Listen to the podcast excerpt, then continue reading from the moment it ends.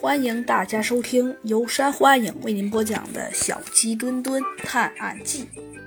我本来想躲到一边给别人让路，忽然感到后脑勺一阵疼痛，手里的挎包被人拽走了。倒下去之后，我挣扎着抬起头向前面看去，只见一个男子拿着我的包飞快地跑开了。他穿着深蓝色牛仔裤、黑色外套、灰色圆领衫、白色球鞋、短头发。我眼一前一黑，就晕了过去。这件事儿还得多谢谢外面那只金先生呢。杨女士对猴子警长说道：“嗯，包里有什么东西？”猴子警长继续问：“啊，有手机、钥匙和几万元现金，还有我的身份证、驾驶证。”还有一些面纸巾、润唇膏之类的东西。杨李树哭着说：“这可怎么办呢？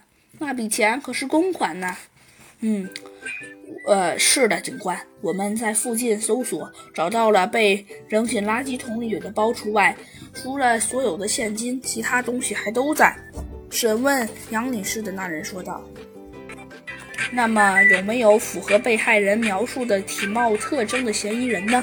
猴子警长继续问道。